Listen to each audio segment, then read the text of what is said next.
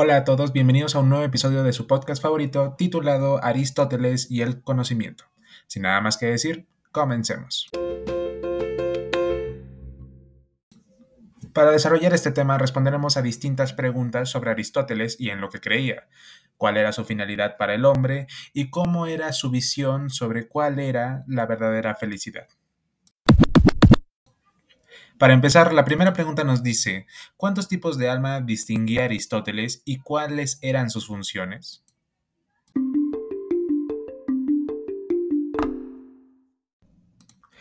Para responder esta primera pregunta, eh, primero tenemos que basarnos en que Aristóteles distinguía el alma en tres tipos, en la vegetativa, en la sensitiva y en la racional.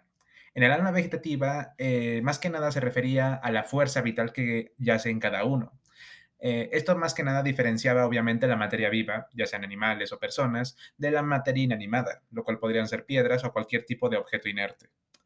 Eh, un ejemplo bastante fácil podría ser nuestra nutrición, nuestra alimentación y también en cómo nos vamos, cómo vamos creciendo corporalmente de aquí a bastantes años en el futuro. Y también cuando llegue esa etapa en la cual tengamos que formar una familia y tengamos que reproducirnos. El alma sensitiva, en cambio, eh, faculta también la percepción a través de los sentidos. Prácticamente es todo lo que podemos tocar, ver y sentir. Esto se podría ver eh, como el dolor, el placer, la memoria, entre muchas otras cosas. Eh, esto es más que nada común, obviamente, entre los humanos y animales, aunque hay una pequeña coincidencia, tanto en la sensitiva como en la vegetativa, es que son corpóreas. ¿Esto qué quiere decir? Que son mortales. O sea, que cuando nuestro cuerpo perezca, estas almas lo harán con él. Y por último tenemos el alma racional, que naturalmente lo que busca es la sabiduría y el conocimiento en sí. Esto prácticamente lo podríamos atribuir bastante con los filósofos. Y un ejemplo bastante, bastante claro podría ser que cuando estamos eh, presenciando una candidatura, distintos candidatos a una presidencia, podemos razonar entre quién sí y quién no debería de estar al mando.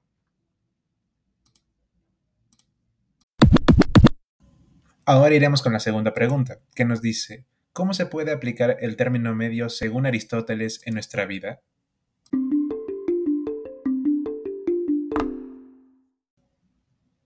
Recordemos que el término medio, según Aristóteles, es una recta razón que decide el hombre prudente. Ese término medio es una posición intermedia entre el exceso y el defecto. Mm, en otras palabras, por un ejemplo fácil que podemos ponerle, eh, se podría decir de que, digamos, de que tú, tú das un examen. Sacaste una nota de 17, ni muy bueno, ni muy malo y tú con la total prudencia y humildad aceptas que dice tu mejor esfuerzo, quizás no fue el resultado que se esperaba, pero aún así te quedas contento con esto. Un exceso obviamente hubiera sido presumir, alardear de esta nota sabiendo que ni siquiera es una nota excelente y el defecto obviamente hubiera sido sacar una nota por debajo del promedio. El término medio es una rama que se posiciona en intermedio de estas dos ni caer en el exceso, ni caer en el defecto. Así es como lo vería yo. Ahora la tercera pregunta nos dice, ¿se puede hablar de inmortalidad del alma en la concepción aristotélica? Y si es así, ¿por qué?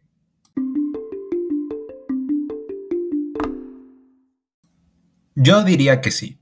¿Y esto por qué? Según Aristóteles, el alma es preexistente al cuerpo, o sea que el alma existió antes. Y obviamente, tras la muerte de este, se podría deducir que el alma sigue estando ahí, simplemente volvería a su estado anterior. Entonces, en otras palabras, el cuerpo es mortal, porque va a morir y a descomponerse en algún momento. Pero en cambio, el alma es inmortal, ya que ella siempre va a permanecer ahí, simplemente cambiará su estado a uno anterior.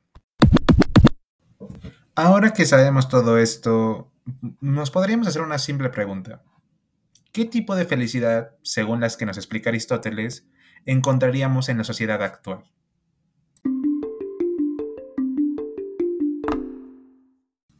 Yo creo que la felicidad, sinceramente, por la que está pasando actualmente la sociedad, sería la socrática.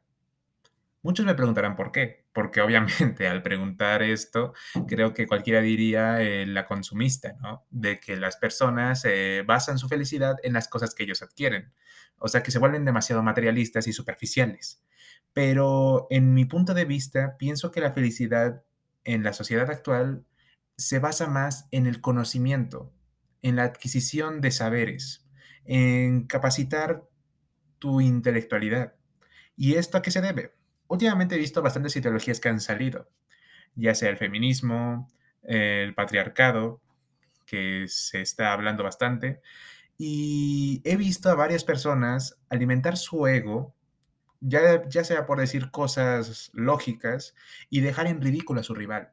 Esto obviamente no se ve nada bien, pero se ve cómo eso hace felices a ellos. La felicidad actualmente se puede denotar como adquirir conocimientos y tener y ser conscientes de que tú vas a saber más que la otra persona, sentirte, por así decirlo, un ser superior por tener un conocimiento más avanzado que tu rival. Pueden sonar demasiado egocentrista, pero es que sinceramente así es como yo veo actualmente la sociedad. Ahora, para terminar, pasemos con la última pregunta, que nos dice, ¿cuál crees para ti que es la finalidad del hombre?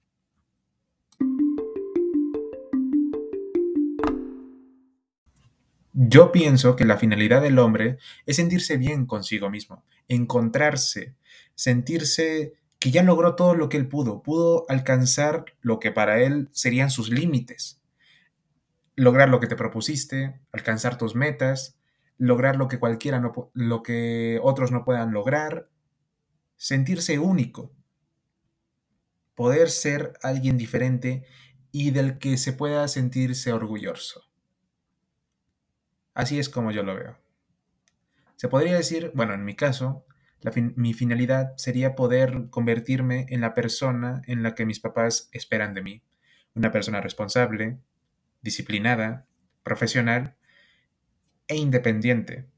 Y quizás de aquí en algún futuro formar una familia e inducir y hacer que mis descendientes hereden los conocimientos que mis padres se esforzaron por inculcarme.